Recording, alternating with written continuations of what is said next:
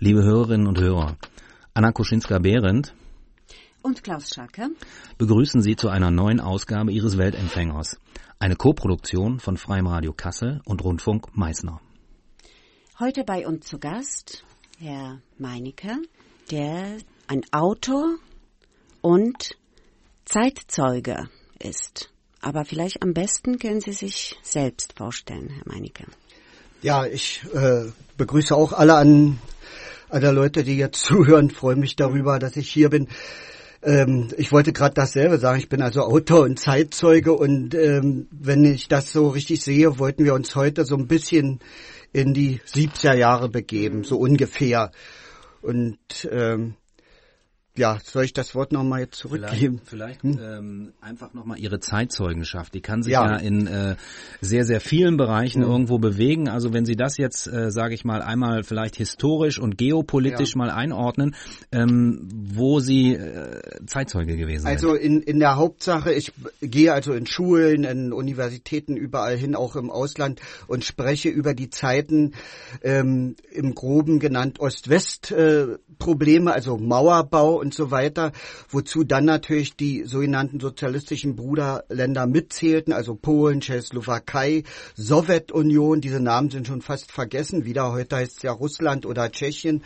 Und ähm, über diese Zeiten damals spreche ich und zwar in der Hauptsache über den Alltag der Jugendlichen, also die Leute die damals 20 waren, 15 bis 20 und die heute so alt sind. Ich habe also als Grundlage dazu ein Buch, äh, Ostkreuz, das ist sozusagen eins meiner Bücher, aber das, was am besten läuft im Verkauf.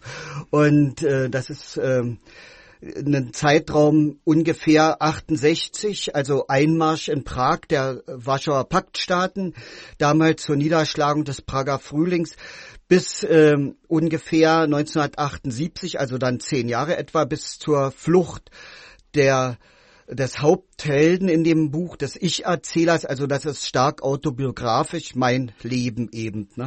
Und, Und, wenn ich ganz so, kurz einhaken ja, darf, hm. äh, biografisch gesehen, Sie sind wo geboren? In der ehemaligen ja. DDR, äh, entnehme ich Ihrem Vortrag? Hm, also ich wurde ähm, in Ostberlin geboren, bin da auch groß geworden.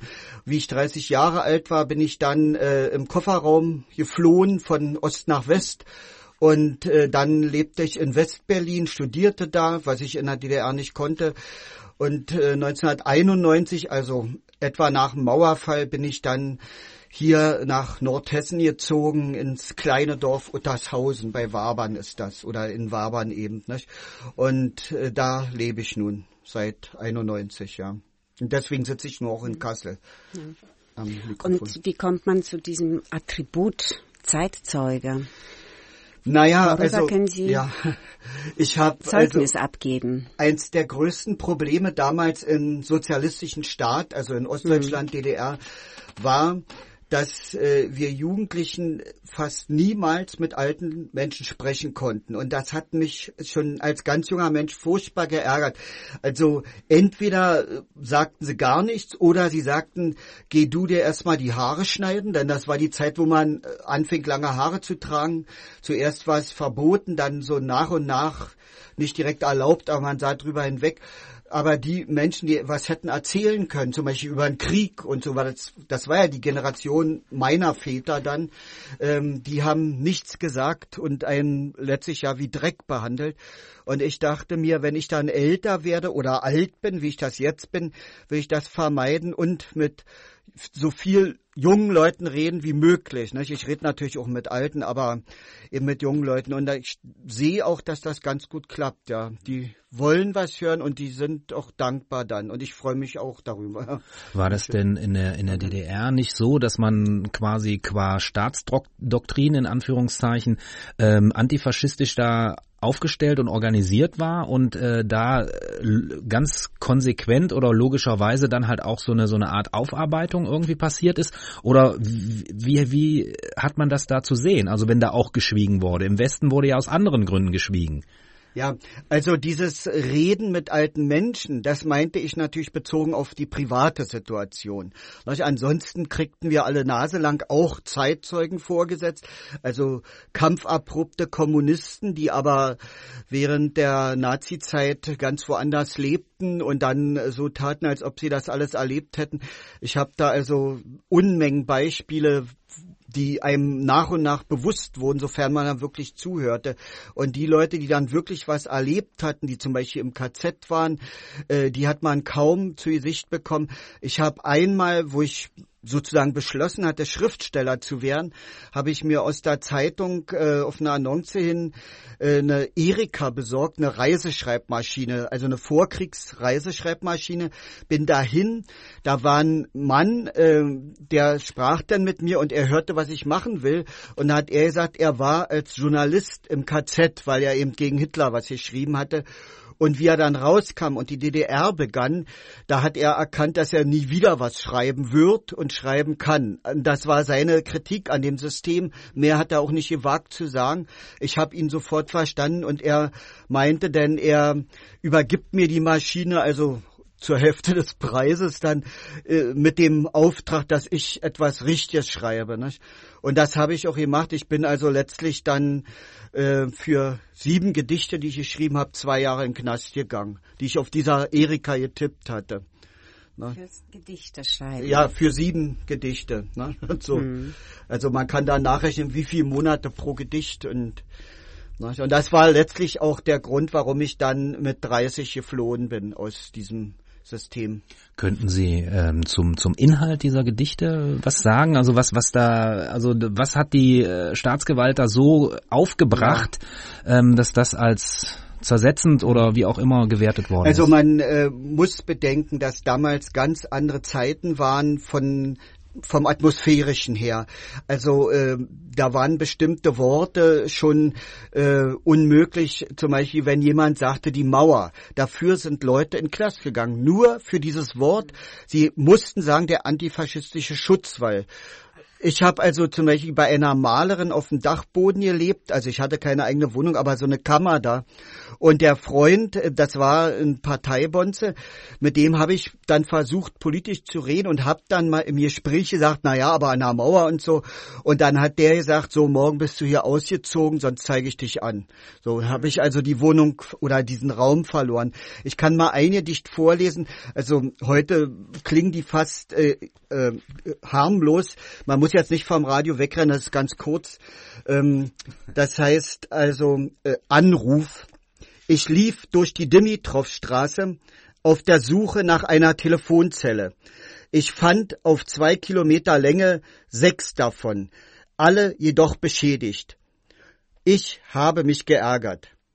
Später, im Sozialismus, wird sich niemand mehr ärgern. Niemand wird einen Freund besitzen, den er anrufen möchte. Und das war zum Beispiel ein, eins der Texte, der, wo ich dann die Justiz mit verärgert habe oder ein Stadtsicherheitsdienst vielmehr, ja. Also ich war dann auch in einer Gruppe von Leuten. Diese Gruppe, das war der Lyrik-Club Pankow, der ist ziemlich bekannt, gibt's ein dickes Buch drüber. Und äh, in diesem Lyrik-Club sammelten sich dann, das war ein offizieller Club, nicht einmal die Woche traf man sich, da sammelten sich dann viele Leute, die auch heute noch einen Namen haben und aus dieser Gruppe heraus passierten dann vor allem nach 68 über, aufgrund der Enttäuschung über die Niederschlagung des Prager Frühlings passierten dann diese Dinge, dass wir politische Gedichte schrieben und dafür in Knast gingen. Also ich nenne mal so ein paar Namen. Äh, Wolf Biermann war ein Gast, also der kam damals so vorbei. Volker Braun war da, der große Lyriker. Ähm, dann äh, Günter Kunert, äh, sind alles ganz bekannte Namen. Äh, meine Freundin damals war Bettina Wegner, die Sängerin, also äh, vielen ist ja bekannt geworden im Westen durch ähm, ihr Lied Sind so kleine Hände, darf man nicht drauf schlagen. Und ähm, ja, solche Leute waren dort und die kamen alle in Knast für längere oder kürzere Zeit. Also Bettina war ein paar Monate drin und kriegte dann Bewährung. Ich war zwei Jahre. Einer hat acht Jahre bekommen sogar. Nicht? Das war ganz unterschiedlich. Und ja, das war so der Wendepunkt in meinem Leben. Nicht? Bis dahin war ich eigentlich mehr oder weniger ein guter Staatsbürger mit äh, Beitritt in allen Organisationen, also FDJ, Freie Deutsche Jugend und so weiter, weil ich eben auch dachte, das ist ein Land, wo es aufwärts geht. Ne? So. Vielleicht für unsere jüngeren Hörerinnen und Hörer, äh, Stichwort Prager Frühling. Also Sie, Sie beschreiben ja den, also 1968 aus der östlichen Perspektive ein völlig anderes 1968, als man das in der westlichen Welt kennt. Ja. Ne? Und, ähm, und, und Sie sprechen von, von einer, von einer großen Enttäuschung, die Sie ja dann unterm Strich dazu äh, geleitet hat, eben auch Gedichte zu ja. schreiben oder sich dazu aktivieren. Welche Hoffnungen waren für Sie auch in der DDR mit diesem Prager Frühling verbunden? Naja, also durch die äh, Ereignisse in der Tschechoslowakei, wie das damals hieß, das waren ja dann beide Länder zusammen. Und ähm, da sah das das erste Mal für uns Jugendliche so aus, dass man gegen diese ungeheure Macht und Gewalt, die wir so empfunden haben damals und die auch so war, etwas unternehmen konnte. Und zwar ohne Waffen, sondern einfach nur mit äh, Demonstrationen oder mit Veränderungen in den Betrieben, in dem dann äh, eigene Gewerkschaften gegründet wurden, also nicht mehr staatlich gelenkte. Und ähm, die Tschechoslowakei, die Menschen dort machten das ganz geschickt. Sie glitten so hinein, so, dass die ähm, Machthaber das eigentlich zuerst gar nicht begriffen haben. Aber wir, die wir das verfolgt haben, sofern man das überhaupt machen konnte, es kam, gab ja nichts im Radio, äh, also in den eigenen Sendern. Wir hörten westliche Sender, das war verboten, aber darüber kriegten wir einiges mit. Man bekam was mit, indem man dort in das Land fuhr und dann äh, Freundschaft schloss mit Jugendlichen, was wir alles machten. Ne? Ich habe also damals schon äh, die berühmte Gruppe The Plastic People of the Universe kennengelernt, äh, die ich jetzt vor drei Jahren noch mal mitten im tschechischen Wald erlebt habe. Die haben also eine ganze Nacht gespielt. Das sind jetzt uralte Männer und äh, ist fantastisch gewesen. Nicht? Also im Grunde genommen müsste man von denen jetzt auch Musik noch haben, aber wir haben ja eher das Thema. Naja, jedenfalls, äh, wir haben das erste Mal gesehen, dass doch etwas möglich ist gegen das Bestehende. Und ich, wenn, wenn ich so in Schulklassen heute bin und so, dann sage ich immer, der, der Mauerfall, den verdanken wir diesen Ereignissen in Prag 68 oder in der Tschechoslowakei. Das haben also, die Tschechen haben es begonnen und dadurch haben wir die Kraft gefunden, so ganz langsam auch etwas zu machen. Und das andere, wovon wir dann lernten, war die polnische Seite, die ähnliche Dinge bewerkstelligten, zu denen wir überhaupt nicht in der Lage waren. Wir wussten nichts zum Beispiel von Bluesgottesdiensten und so weiter. Das ist alles übernommen worden von unseren Nachbarländern. Dass, dass man da irgendwas machen kann, dieses Bewusstsein und dann das Starten dieser Dinge. Ja, das war dann der zweite Schritt, könnte man sagen. Aber äh, wie war das wirklich für Sie? Äh, Sie sagen, Sie haben Hoffnung gehabt, dass man das noch, äh, Sie waren treue ähm, Staatsmitglied, ja. ja, überzeugt, dass wirklich, das ist äh, ein wunderbares System, das äh, den Menschen viele Möglichkeiten gibt. Hm. Und, äh, und dann die Enttäuschung, ja, sie wollten irgendwas verändern, irgendwas von sich persönlich auch äh, sagen und dann kommt eine sehr harte Strafe. Ja. Zwei Jahre Gefängnis nur für, für eine Meinung, ja, ja, die sie hatten. Was passiert da in einem, wenn man das erfährt, dass, dass der Staat vielleicht nicht wirklich das ist, was man gedacht ja, hat. Also ähm, ins Gefängnis bin ich gekommen am 6. Januar 70. Ne, mhm. Da bin ich verhaftet worden. Und äh, der Umschwung in meinem Inneren ja. Äh, und mein, mein Verhältnis zum Staatswesen, zu den Erwachsenen, zu den Leuten, äh, meine Chefs auf der Arbeit oder den Lehrern und ja. so, das passierte schon vorher, nachdem äh, eben äh, diese Ereignisse da in der Tschechoslowakei vor sich gingen. Und ähm, dazu kam noch, das war ja ein ganz, eine ganz merkwürdige Zeit damals, so diese zweite Hälfte der 60er Jahre weltweit passierten ja enorme Dinge. Nicht? Also in den USA ging die Nationalgarde gegen ganz junge Frauen vor, natürlich auch gegen junge Männer. Aber das war alles so furchtbar gegen diese Hippies, eben äh, wie, wie sie die dann mit Blumen äh, losgingen und damit die Soldaten bewarfen und dafür erschossen wurden. Nicht? Und oder diese Wahnsinnsaufstände äh, in Frankreich auch. Nicht? Ich hatte durch Zufall dann einen Franzosen kennengelernt, der ist in die DDR geflohen. Der war einer der Anführer in Paris. Der wurde gesucht und ist dann dorthin, weil er irgendeine Verwandte hatte und war dann ein halbes Jahr da. Und ich bin mit dem immer rumgefahren, hab dem alles gezeigt. Das war für mich eine Zeit, als ob ich selber in Paris gewesen wäre. Aber dadurch habe ich auch das Politische so ein bisschen mitbekommen außerhalb der Sender eben, die man, äh, den man auch damals schon nicht immer glaubte, auch den westlichen. Ne? Aber die gesamte Stimmung war so, dass wir dachten so, jetzt kippt die ganze Welt, also zumindest die westliche oder die, also westlich im Sinne von diesen Welten, nicht Afrika oder so. Und ähm, da dachten wir, da müssen wir unbedingt mit bei sein. Wir, wir dürfen uns jetzt nicht gehen lassen und die anderen erledigen alles und dann marschieren wir nur ein, aber letztlich ist es ja später so gekommen. Ne? Also äh, ich denke nicht, dass in der DDR so viel passiert ist, obwohl dann in den letzten Jahren, da 88, 89, einiges war, aber das eigentliche, das Ende des Ganzen ist eigentlich 68 losgegangen. Ne? Das ist so meine Sicht auf die Dinge. Und man kann den äh, tschechischen Leuten nicht genug danken dafür. Ne? Und äh, jetzt haben Sie es vorhin ja schon anklingen lassen dass äh, sie halt auch sehr, ja, sie haben in die anderen Länder geguckt, in die Bruderländer, ja. jetzt mal so, so wie sie im offiziellen Jargon ja bezeichnet worden sind, auch nach Polen. Äh, mhm. Was, was war denn und äh, haben von dort Dinge übernommen? Was war denn das Besondere, was es da gab? Mhm. Also mit Polen war das so, ähm, wir haben äh, nicht viel von dem Land gewusst. Wir haben uns deshalb auch nicht viel äh, um vieles gekümmert, was da ablief und so. Und dann gab es aus irgendeinem Grund plötzlich, äh, den weiß ich jetzt heute nicht mehr, aus politischen Gründen eben gab es eine Art Grenzöffnung. Man hat also das gemacht, was eigentlich selbstverständlich gewesen wäre zwischen Bruderländern. Man überquerte die Grenze mit dem Ausweis nur ohne Visum, ohne Anträge, ohne alles. Man zeigt das und ging hin und her.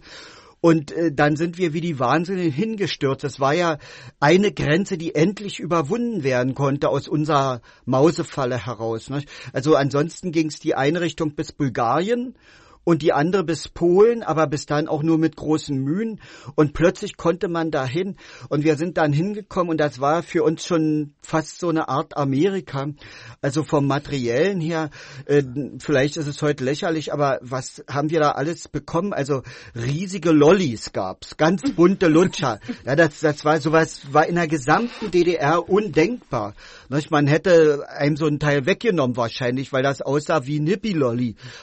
Oder ganz herrliche bunte Pullover, also völlig verrückte bunte Muster. Und ähm, also Unmengen solcher Kleinigkeiten, aber die den Alltag plötzlich ganz bunt machten. Und dann waren die Polen noch irgendwie viel Lust, ja, so empfanden wir das jedenfalls. Nicht? Die Mädchen waren natürlich schöner als unsere. Nicht?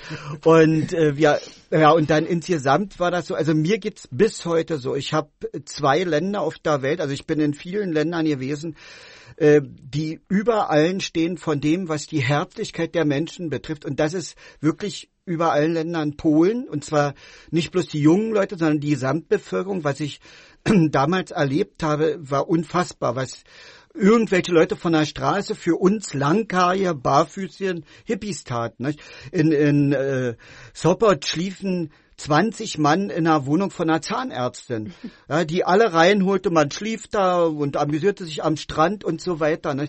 Und solche Sachen habe ich andauernd erlebt. Und ähm, das andere Land ist äh, komischerweise USA. Ne? Mhm. Also im Land selber sind die Menschen fantastisch. Nicht immer, wenn man so unterwegs irgendwo trifft, weltweit im Einmarsch irgendwo, aber dort in den USA, äh, man muss sich da nicht wundern, dass so viel Morde da damals zumindest passiert sind, die Türen waren alle offen. Mhm. Also ich habe in Polen und USA gleichwertig das von den Menschen erlebt. Ne? Wobei Polen war das noch was Besonderes, weil die äh, eben das Letzte, und sie hatten nicht mal das Letzte geteilt haben. Ne? Ich werde es nie vergessen, ich hatte ja gerade so ein Foto, liegt liegt hier vor mir vom Stodowa, also die Scheune, Studentenclub in Warschau. Da saß man dann nachts um drei, äh, hörte Jazz, Soff, also das die hörte immer dazu, rauchte und dann äh, holten die polnischen Jugendlichen, die da waren, eine Zeitung raus, wickelten die auseinander, da war Fisch drin und jeder kriegte ein bisschen von diesem Fisch, der da drin lag. Ja. Also das wurde ihr Teil. Geräucherter Fisch, ja. Für, nee, nicht geräuchert. Nein. Nee. Er war auch nicht mehr roh, aber das war so ein Okay. Hering oder so. Okay, Ne? ja. Und, und das fand ich so faszinierend und so rührend und so toll. Ne? Und naja, also solche Sachen habe ich andauernd erlebt. Das, und und ähm, uns, also allen, meinen Freunden auch, ging das Herz auf, wenn wir dann da waren und wir fuhren also so oft, das ging hin, was, was auch ganz faszinierend war, was äh, die gesamte Bevölkerung Ostberlins machte in diesen Zeiten. Sie fuhr rüber nach Slubice oder so, also Frankfurt oder dann ging rüber, kaufte Brot. Also den Duft habe ich heute noch in der Nase. Das äh, war, die Polen haben Wahnsinnsbrot gebacken. Ja? So fantastische Sachen gab's ja. Wir machen jetzt erstmal eine kurze Pause nach den ersten 20 Minuten und dann äh, hören wir uns gleich wieder. Mit Musik von damals, ja. Ja. Musik aus den 70er Jahren. Ja, okay. Ja, die Musik ist gerade zu Ende. Mancher wird es erkannt haben, die Beatles äh, insgeheim sollen im Hintergrund die Stones mitgesungen haben. Ich will ganz kurz einen Satz dazu sagen, damit man auch ahnt, wie damals die Zeiten waren. Diese Musik war in der DDR verboten und die wurde von uns aber heimlich gehört und aufgenommen. Und dazu fertigten wir sogar heimlich Hitlisten an, jede Woche, wie in westlichen Sendern das völlig normal war. Und äh, das wurde natürlich alles vom Staatssicherheitsdienst beobachtet und die Organisatoren, wozu ich auch gehörte, äh, wurden dann, äh, manche wurden bestraft, manche nicht. Ich hatte sowieso meine Strafen dann für die Gedichte. Und äh, diese Listen sind heute im Haus der Geschichte in Leipzig zu besichtigen. Also sind im Museum, weil es ein Widerstandsakt war damals. Also die nächstfolgenden Musikstücke entstammen dann auch diesen Listen. Ja, das wollte ich nur zur Musik kurz sagen. Ja, Sie, äh, Sie haben gesagt, Sie gehörten so heute sagt man äh, Hippie-Bewegung. Sie Sie waren in ein, mit einer Gruppe zusammen, aber Sie standen so ziemlich am Rande der Gesellschaft. Ähm, wie wie fühlt man sich da, wenn man weiß, eigentlich man findet keine Verständ, Verständ, kein Verständnis in der Gesellschaft und ähm, Naja, die Sache war so, erstmal den Begriff Hippies haben wir auf uns selber dann nicht angewandt. Ja. Das war uns viel zu hoch und zu schön. Das kannten wir aus den USA und ein bisschen später dann auch aus Westdeutschland. Aber ähm, wir hatten einfach lange Haare und äh, wurden sowieso Gammler genannt, dann haben wir uns doch selber so genannt. Ähm, und äh, man kann auch nicht sagen, dass wir eine Gruppe waren. Ich hatte natürlich einen Freundeskreis und die auch wieder und so. Äh, das Komische war in so einem äh, System, eben das war ein richtiges System, so ein, mit Planwirtschaft, da war selbst äh, der Alltag der letzten Person durchgeplant. Äh, da war es so, also ich ging äh, morgens zur Arbeit, ich habe also Abitur gemacht und äh, habe dann Außenhandelskaufmann gelernt und ähm, saß dort im Anzug im Büro, hatte eine riesige viereckige Brille auf, so eine Bürodirektorenbrille. Und wenn Feierabend war, bin ich nach Hause, hab mich in meine Levis geschmissen, in mein T-Shirt und hatte eine runde John Lennon Brille, die ich mir illegal besorgt habe. Die gab's auch nicht zu kaufen und so. Nicht? Das war eine uralte Brille, da ich mir dann meine echten Gläser einsetzen lassen, die ich brauchte. Man hat also auch selber diese ganze Teilung mitgemacht. Es ging gar nicht anders. Ich bin einmal, weil ich die Nacht durchgemacht habe, bin ich dann besoffen auf der Arbeit gekommen. Das hat keinen gestört. Aber meine Chefin sagte zu mir, wie kommen Sie denn an? Also die Chefin war selber besoffen jeden Tag. Die sagte zu mir, wie kommen Sie denn an? Ich sage, ja, was und so. Und äh, dachte, jetzt regt sie sich auf, weil ich eine Fahne habe. Und dann sagte sie, also, Sie fahren jetzt sofort nach Hause, wechseln die Brille und kommen wieder her und arbeiten nach. Ja, also ich durfte nicht im Büro mit der John Lennon Brille sitzen. Und die hatte ich natürlich in der Nacht vergessen dann, weil ich selber so getrunken habe. Ne? Und ähm, das ist also heute auch schwer als Zeitzeuge so sowas zu erklären, weil es so viele Schichten und Varianten gab im Alltagsleben von solchen Staaten. Das ist äh, wie, wie ein Forscher im Labor, der macht einen Tropfen ins Reagenzglas und plötzlich hat er 30 Reaktionen. Der kann gar nicht so schnell da das mitschreiben oder verfolgen, was da plötzlich passiert ist. Und so ähnlich sieht das im Reagenzglas DDR aus oder Reagenzglas Polen oder Sowjetunion. Das waren ja alles fest eingebundene Systeme. Ne? So ein, mit dem Oberbegriff Kommunismus oder wie auch immer und was natürlich als Quatsch war. Ja. Gibt es ja. eine Frage? nee, also jetzt, ich musste wirklich so einen Moment nachdenken, dass, ja. äh, weil ähm, ja, das sind das sind wirklich Zeiten, die man heutzutage sehr schwer erklären kann. Das ja. ist ähm, für jemand, der der nicht mal teilweise irgendwie erlebt hat, ähm, sehr schwer zu erklären, sehr schwer äh, nachvollziehbar. Ich äh, kann ja noch was sagen, weil wir, das wollten wir ja zu Polen eben, was, was auch äh, bis heute ist es für mich eines der größten Freiheitserlebnisse gewesen. In Polen gab es das größte äh, Jazz-Festival der hm. sozialistischen Staaten und zwar immer im Herbst, im Oktober in Warschau. Das ging dann so über drei, vier Tage mit den Club-Actions noch und so weiter. Und äh, zwar fanden diese Hauptkonzerte im äh, Kulturpalast statt. Das war ein Geschenk der Sowjetunion an die polnische Bevölkerung. Ein riesiger, vollkommen widerlicher Bau mitten ins zerstörte Warschau geplatzt. Ganz oben auf den Türmen riesiger roter Stern und äh, aber eben natürlich mit entsprechenden Sälen drin und Akustik und Platz und so weiter. Also innen was erträglich dann. Nicht? Vor allem deshalb, weil dann auf den Bühnen äh, alle super Jazzmusiker der Welt spielten. Cannonball Adderley und wie sie alle hießen. Und äh, man saß dort und äh, begriff plötzlich, was Welt heißt. Nicht? Und es war so eine Schande, dass man seine Kindheit und Jugend äh, letztlich doch hinter zwar unsichtbaren, aber doch Gittern verbracht hat und niemals dorthin konnte zu solchen Konzerten, ganz zu schweigen jetzt von diesen ganzen Superbands wie Beatles und so weiter. Also ich könnte mal jetzt aus meinem Ostkreuz so ein kurzes Stück vorlesen. Soll ich das machen? Nicht? Von, ja, von so einem Konzert, das hatte ich mir ja schon ähm, zurecht äh, ihr legt hier und äh, also was, was ja. ich sehr, ähm, äh, ja, wie soll ich sagen, überraschend finde, für jemanden, der mit einer klassischen Westsozialisation sozusagen am Start ist, ähm, haben wir ja Richtung Osten eher als, ich nenne es mal ein bisschen flapsig, als, als Horte der Minderzivilisation irgendwie drauf geguckt, ja.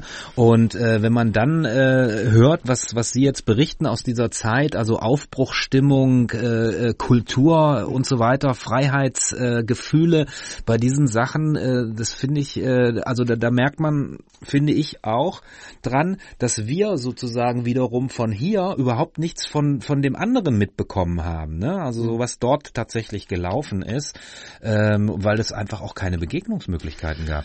Äh, doch, die gab's. Also durch den, zum Beispiel, wie ich vorhin das erwähnt habe, der Lyrikclub Pankow. Nicht? Also Pankow ist ein Stadtbezirk von Berlin. Das war damals mhm. der Bezirk, in dem die Regierungsmitglieder lebten, also Erich Honecker zum Beispiel oder e-, Egon Krenz. Und ähm, wir hatten ja in Berlin die Berliner Stadtgrenze, also die mitten durch die Stadt ging. Und äh, die Mauer war um Westberlin herum, nicht um Ostberlin. Nicht? Das muss ich immer wieder betonen. Also die Westberliner waren eigentlich die Eingesperrten. Die konnten zwar Transit dann raus, aber so gesehen waren sie die Eingesperrten. Und äh, sie konnten aber doch zumindest ab 65 dann mit dem Visum rüber. Also wer Interesse hatte, kam. Und wir hatten dann über den Lyrikclub äh, ziemlich gute und enge Kontakte mit der Kommune 1. Also Rainer Langhans, Fritze Teufel habe ich äh, noch in Westberlin nachher persönlich gekannt. Wir wohnten im selben Haus. Und damals, ich habe ihn 65 in Ostberlin kennengelernt.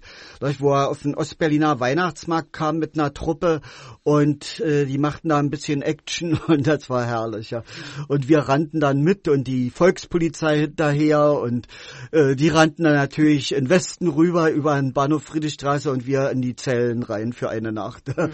Aber also es gab Kontakte dann, wir haben auch zum Beispiel Amerikaner bei uns illegal versteckt. Äh, die äh, den Wehrdienst verweigert hatten wegen Vietnam. Mhm. Die sind dann über die Kommune 1 zu unseren Leuten so gebracht worden und dann haben wir zusehen, dass sie bei uns waren und dann irgendwann nach Schweden gelangten über Sassnitz, da gab es ja eine Fährverbindung. Ich selber habe, weil ich da gerade drüber spreche, das auch äh, miterlebt. Äh, ich wohnte so in so einem Reihenhaus und davor war eine Straßenbahnhaltestelle und ich guckte aus dem Fenster und das war eine völlig öde Gegend. Also keine Häuser weiter, nur Lauben. Und da saß auf der Bank an der Haltestelle ein junger Mann mit Gitarre. Und dann haben wir rübergerufen, ey, was machst du denn da? Willst du was trinken oder so?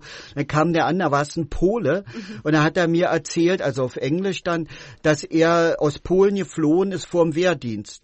Und äh, dann äh, hab, haben wir ihn versteckt. Also ich habe jetzt vor der Sendung nochmal von ganz früher versucht, Leute zu erreichen, aber die wussten das nicht mehr. Die sagten immer, ach Micha, was du alles im Kopf hast. Ne? Und so, also ich weiß dann leider auch nicht mehr, wo er abgeblieben ist. Er war ungefähr ein halbes Jahr lang in der DDR. Ne? Also mal sehen, weiß nicht, ich denke, es wird ihm gut gegangen sein. Ne? Also solche Sachen konnten wir dann schon machen und das, aber äh, wenn wenn jetzt genau, nicht, wir, wir, wir machen, wir haben es angekündigt, ne? Und jetzt, jetzt hören wir hören wir einen kurzen ja. äh, Auszug aus Ostkreuz. Ja, aus dem Roman Ostkreuz. So und zwar waren wir dann also Freunde in Warschau zum Jazz Jamboree. Abends gingen wir mit gesenktem Blick an den scheußlichen Steinbadehosen vorbei. Und zwar standen am Haupteingang zwei riesige äh, russische Reckenfiguren, aber nicht nackt wie in der Antike, sondern mit Badehose. Also ein völliger Wahnsinn. Die stehen vielleicht heute noch da. Ich weiß. So, das erste Konzert begann. Lams Langsam wurde abgeblendet. Ein Scheinwerfer warf einen hellen Lichtkreis auf die Bühne. Fünf schwarze Frauen traten vor. Ihre Busen wogten, die Münder öffneten sich. Sie begannen zu singen ein Kirchenlied ohne instrumentale Begleitung. Nach Beendigung des Songs erklang höflicher Beifall, den eigentlichen Jazz gab es oft erst nach der Pause. Die Frauen begannen sich leicht in den Hüften zu wiegen, ein Ton schien aus der Saalkuppel zu schwingen, tief, durchdringend, schwirrend, anschwellend. Alle Luft schien daraus zu bestehen. Heftiger wogten die Leiber der Sängerinnen, sie bildeten eine Einheit, eine wachsende schwarze Faust, aus der ein Finger gegen den Himmel ragte. Der jetzt einsetzende Gesang war unbeschreiblich. Der Saal schien ins Freie zu sausen. Der Nachthimmel kam näher mit tausendfach blinkenden Sternen. Die Frauen sangen mit der ganzen Kraft ihrer massigen Leiber. Ein Augenblick der Geburt. Die Lichtkegel mehrerer Scheinwerfer ließen erkennen, wie die Töne entstanden. In unsagbarer Schönheit wandten sich die Körper zur Einheit. Weit waren die Leiber gebogen, vorgestreckt die Bäuche, ausgebreitet die Arme, aus aufgerissenen roten Mündern ein einziger lang anhaltender hoher Ton, er schwebte zwischen den Reihen der Sitzenden, als die Gruppe die Bühne verließ. Das waren die Stars of Faith, so hießen die, also eine weltberühmte Gospelgruppe. Und ich habe bei diesem Konzert auch, das ist auch beschrieben, äh, das polnische Radioorchester erlebt. Also so war der sehr langweilige Name, zumindest für unsere Ohren. Und ähm, dann kam äh, auf die große Bühne vollgestellt mit Notständen, allem Möglichen, kamen so ein paar Typen, wir dachten, das sind so Saaldiener, die alles hinstellen, die stolperten da zwischendurch, also Langkarier, alte, junge. Und äh, da fiel allerlei um und irgendwann hörte man schon Töne, da dachten wir, die stimmen ihre Instrumente und so. Und das war alles schon das Stück. Und dann aus, aus diesem ganzen Pult 30 Leute oder so kam dann jemand vor, so, so ein Engeltyp, ja, also lange Locken, die über die Schultern fielen mit Geige und das war dann äh, Zbigniew Seifert, den ich später auch selber dann kennenlernte, der leider an Krebs gestorben ist. Ich habe ihn in Westberlin noch wieder getroffen, aber also wo er dann zum Konzert dort mal war, nach vielen Jahren. Und, und das war so ein Ereignis und die Polen standen alle auf den Stühlen und riefen Bomber, Bomber und klatschten Beifall und wir natürlich dann auch. Nicht? Also ich bin heute noch atemlos in Erinnerung an diese ganzen Ereignisse, die einen völlig aufgewühlt haben im Inneren und äh, uns eben den Begriff von echter Freiheit zeigten. So. Und äh, nochmal, welches Jahr war das? Ähm, na, 72 habe ich 72. ja extra mein Abzeichen ja, heute ja, angemacht. Abzeichen. Da, da war ich das erste 72, Mal da. Ja. Und dann mehrfach, so oft wie ich dann konnte. Nicht? Manchmal saß ich im Knast, da konnte ich nicht hin, aber mhm. ich war ein paar Mal da. Ja. Und und, und Sie haben dann auch Kontakte entsprechend geknüpft, gepflegt mit, mit polnischen Gleichaltrigen oder ja. ist man da gut in Kontakt gekommen? Also ja. wie, wie, wie stellt man sich das vor? Also äh, was man heute nicht gar nicht weiß, es, man kann also so sagen, zumindest für uns Jugendliche, es gab kein Fernsehen. Also zum Beispiel in meiner Häuserreihe, wo äh, acht Wohnungen waren, da gab es zwei Fernseher. Und nur ein Nachbar, der hat zugelassen, dass wir da mal Fernsehen gucken konnten, weil wir ihm immer Bier brachten. Also das war eine Kommunikationsmöglichkeit. Dann Radio hatten wir so mehr oder weniger, aber Telefon nicht. Äh, ganz wenige hatten Telefon, außerdem konnte man nicht telefonieren, wurde alles abgehört. Post wurde abgehört oder äh, abgefangen. Nicht? Und wenn wir etwas wollten, was uns betraf, also uns Jugend Jugendliche und äh, so, dann musste man Wege finden, die äh, so liefen, dass äh, also es gab auch keine Zeitung und nichts da. Heute gibt's allein in Kassel, was weiß ich, wie viel Programmhefte, was heute Abend los wäre oder so. Und äh, wir haben uns also dann mit polnischen und äh, tschechischen Jugendlichen in Wäldern getroffen. Also es gab dann so Stichworte und und äh, man erkannte ja, wer wir sind. Äh, man erkannte sich einfach mhm. am Gesicht, am Verhalten, am äh, Dasein und sagte dann, ja, wir sind dann da in den äh, masurischen Wäldern oder irgendwo dann und dann. Und wenn man dann konnte, fuhr man hin und dann saß man da und äh, hat miteinander Sachen besprochen. Wir wollten zum Beispiel, äh, dass Plastic People auch in Polen auftreten. Und da haben wir dann versucht, eine Möglichkeit zu finden, dass man die einschleust, musste man ja, nicht? Also kurz zu den Plastic People nochmal, das war eine Band wie alle damals in 60er Jahren, vier Leute, die fing an und ähm, dann äh, wurden sie ganz schnell verboten, weil sie haben eins gemacht, sie haben äh, pastorale Texte gesungen, also kirchliche Texte, äh, so ausgedachte natürlich mit Jesus und Gott und so weiter. Und aber die so betont die Worte oder die Zeilen so gesetzt, dass immer jedem klar war, damit wurde die Regierung, war die Regierung ja. gemeint, ja. Oh Gott, warum hast du uns verlassen und äh, Teufel, du Verräter oder irgend so eine Sachen eben, nicht?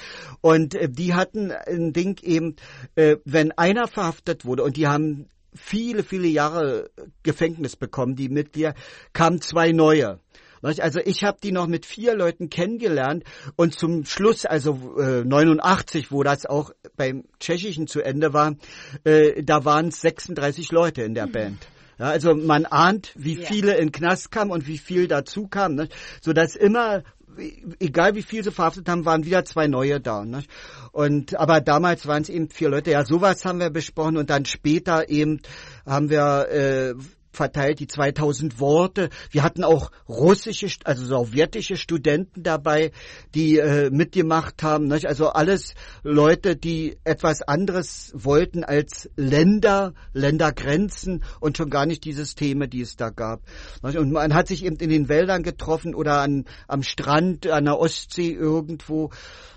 Wir hatten ein, ein großes, ähm, soll ich mal Pause machen?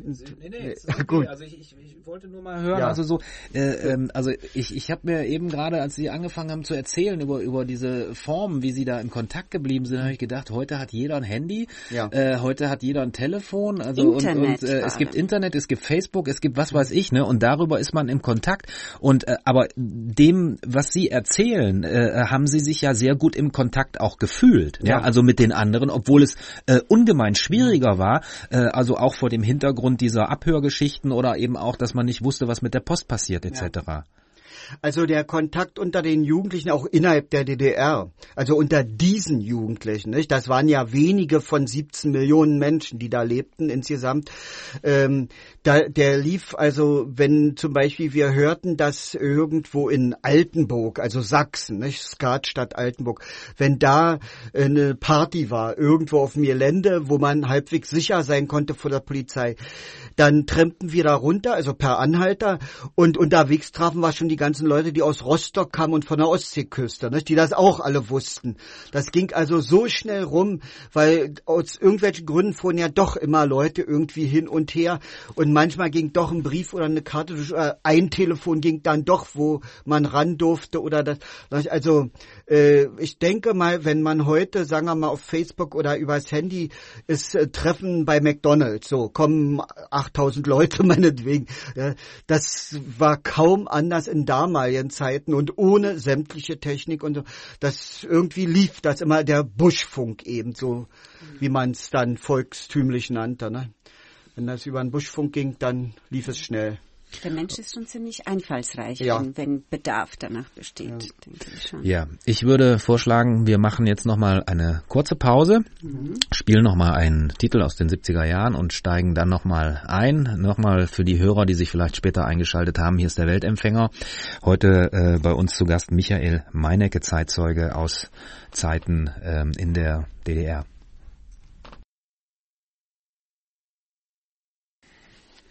Ja, das war so ein Klassiker aus den 70er Jahren, ja, die, diese Stimmung. Ja, von dieser verbotenen Sammlung. Ja. Verboten auch Deswegen noch kam dazu. die Stimme dazwischen. Ja, ja, genau. Ähm, wir sind in Kontakt gekommen, weil Sie auf meinen Artikel im Stadtmagazin reagiert haben. Und ähm, das, ich habe über Krakau einen Artikel geschrieben. Und da kamen, glaube ich, Erinnerungen bei Ihnen, ja? Ja.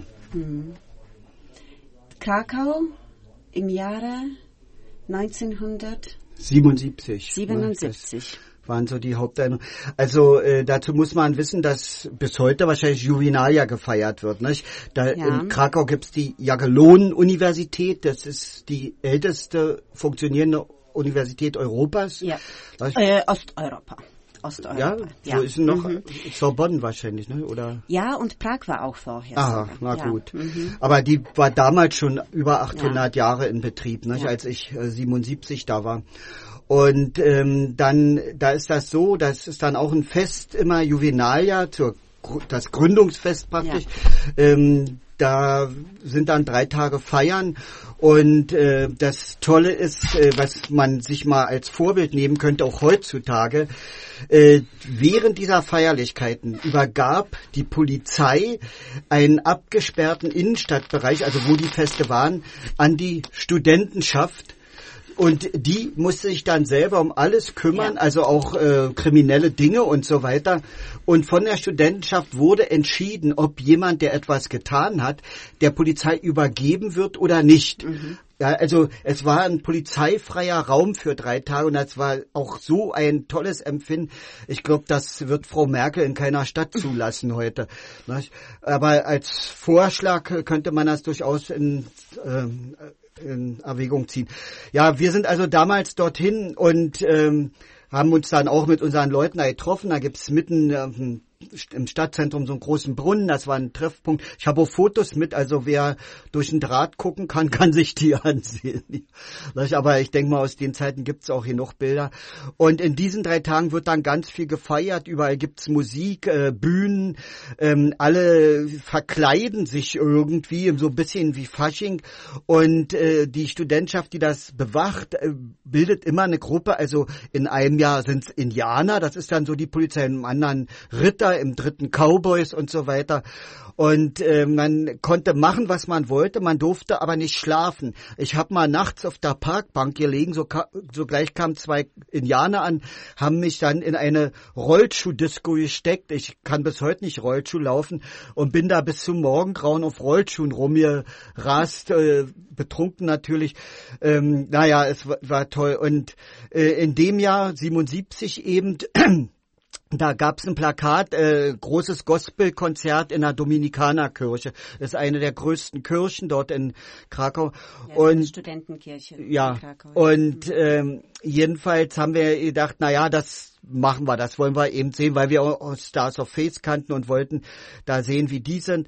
Und dann kamen wir da hin und es waren also, äh, ich glaube, 2000 Menschen da oder so. In der Kirche stand man dicht gedrängt es gab also keinen Platz mehr dazwischen. Und wir wunderten uns eben, dass die Polen nun so in Massen zu so einem Gospelkonzert rennen. Und mit einmal kam dann, das ist ja in Polen besonders feierlich, eine riesige Gruppe Priester vorne hin, da wo die Kanzel ist. So ganz, die haben ja riesen Brimborium so mit, mit ihren Kutten und Schmuck und so weiter. Und dann fingen die an zu reden. Und damals konnte ich ganz gut äh, Polnisch, weil ich das gerade gelernt hatte. So freiwillig übrigens. Und ähm, weil ich immer denke, man sollte wenigstens von einem Nachbarland die Sprache kennen. Hm. Das, äh, wenn jedes Land das so machen würde, wäre das toll. Immer von einem Nachbarland die nächste Sprache. Naja, jedenfalls habe ich das ganz gut verstanden. Und dann haben sie erzählt, dass also ein äh, Anführer der Studenten, Staszek Pias, ermordet wurde vom Stadtsicherheitsdienst, vom polnischen. Dieser äh, Staszek Pias hat äh, mitgearbeitet im Chor, also Komitee für äh, zur Unterstützung der Arbeiter. Arbeiter. Der polnische mhm. Name ist wie? KOR. Ko Komitee. Komitet Pomocy Robotnikom. Ja, hm. ne? und äh, diese Leute, meistens junge Studenten und so weiter, haben äh, zum Beispiel Arbeiterfamilien geholfen, wo der Vater im Knast war, weil er demonstriert hat ja. und so.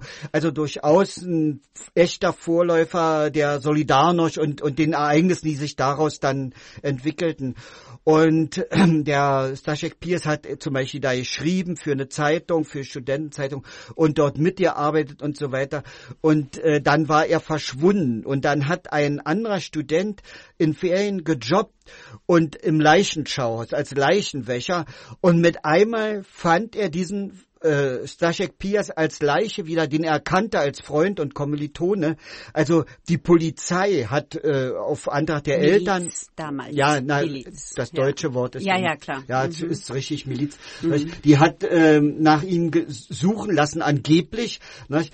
Ja, und dann hat er den gefunden und dann war klar, dann wurde er untersucht und ähm, er ist also dort runtergestürzt worden.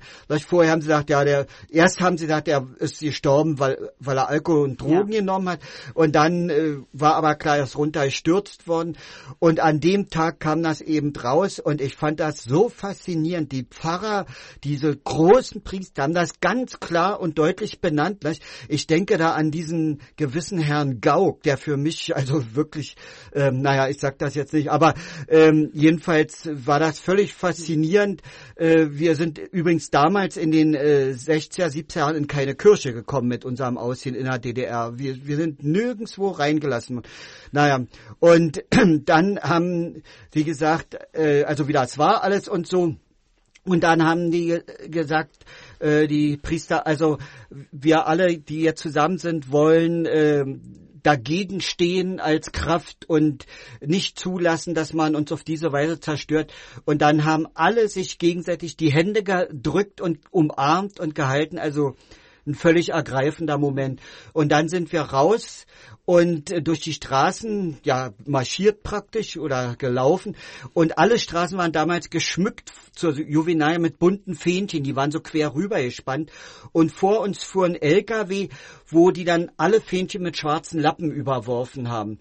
Und dann ging's zu dem Haus und dort vorbei an der Stelle, wo er ermordet wurde. Ja.